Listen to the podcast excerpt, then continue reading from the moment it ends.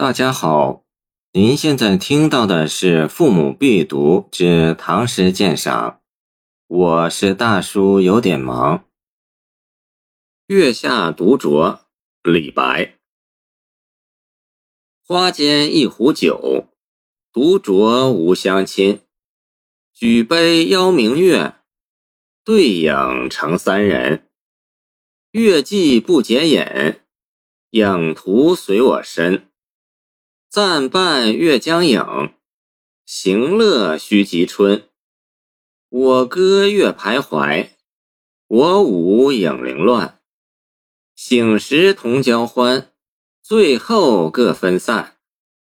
永结无情游，相期邈云汉。《月下独酌》是李白诗歌代表作之一，作于天宝三年。公元七百四十四年春，于时诗人供奉翰林，在政治上不能有所作为，因而有很深的孤独感。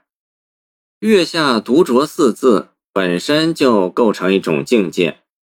竹里馆写月下独坐是一种境界，此诗写月下独酌是另一境界。此诗将月酒合为一体。不是对月发问，而是对月独白。这首诗是达到了道的层面的，是充分体现着诗人的人生理念的。人生渴望永恒，而永恒不属于个体生命。人生最怕孤独，最怕举目无亲，所以没有人不渴望友谊和爱情。人只能为快乐而活着。而幸福在于分享，没人分享时，诗人只好拉来假想的对象，聊胜于无。举杯邀明月，对影成三人。举杯邀来天上的明月和地上的影子，和自己凑成了一个派对。赞在诗中是个关键词，及春是另一个关键词，彼此又紧密联系。因为人生短暂，所以及时努力是必要的，及时行乐也是必要的。这是两个及时，而不是一个。人生多束缚，所以渴望自由，渴望无拘无束。在酒精的作用下，诗人达到了彻底的放松，心理压力得到了释放和缓解，达到了无拘无束，思维非常活跃。举止完全放松，我歌月徘徊，我舞影零乱，达到了自由自如的境界，对什么都不那么在意了。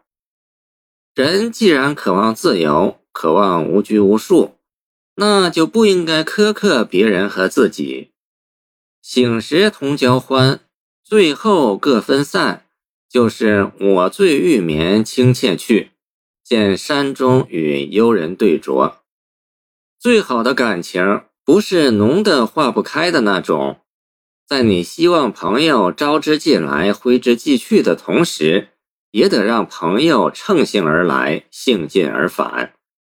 在李白看来，君子之交淡若水，而真爱也不必纠缠。在老子看来，任何事物发展到极致。就会走向它的反面，如大智若愚、大巧若拙等。无情游也是这样，这只是事情的表面，是多情却似总无情。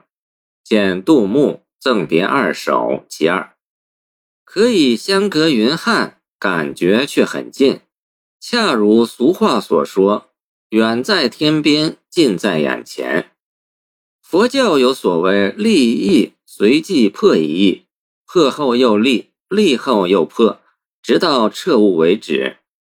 而在这首诗中，一切都不是靠理性的说明，而是形象的感性的显现。诗人将春花秋月打成一片，物我俱化，形影不离，洋洋乎愈歌愈妙，呈现出一种最态的诗学思维方式。体现了李白独有的诗歌风格，同时又比较集中地表现了李白的人生理念，是很达到的一首诗。谢谢您的收听，欢迎您继续收听我们的后续节目。如果你喜欢我的作品，请关注我吧。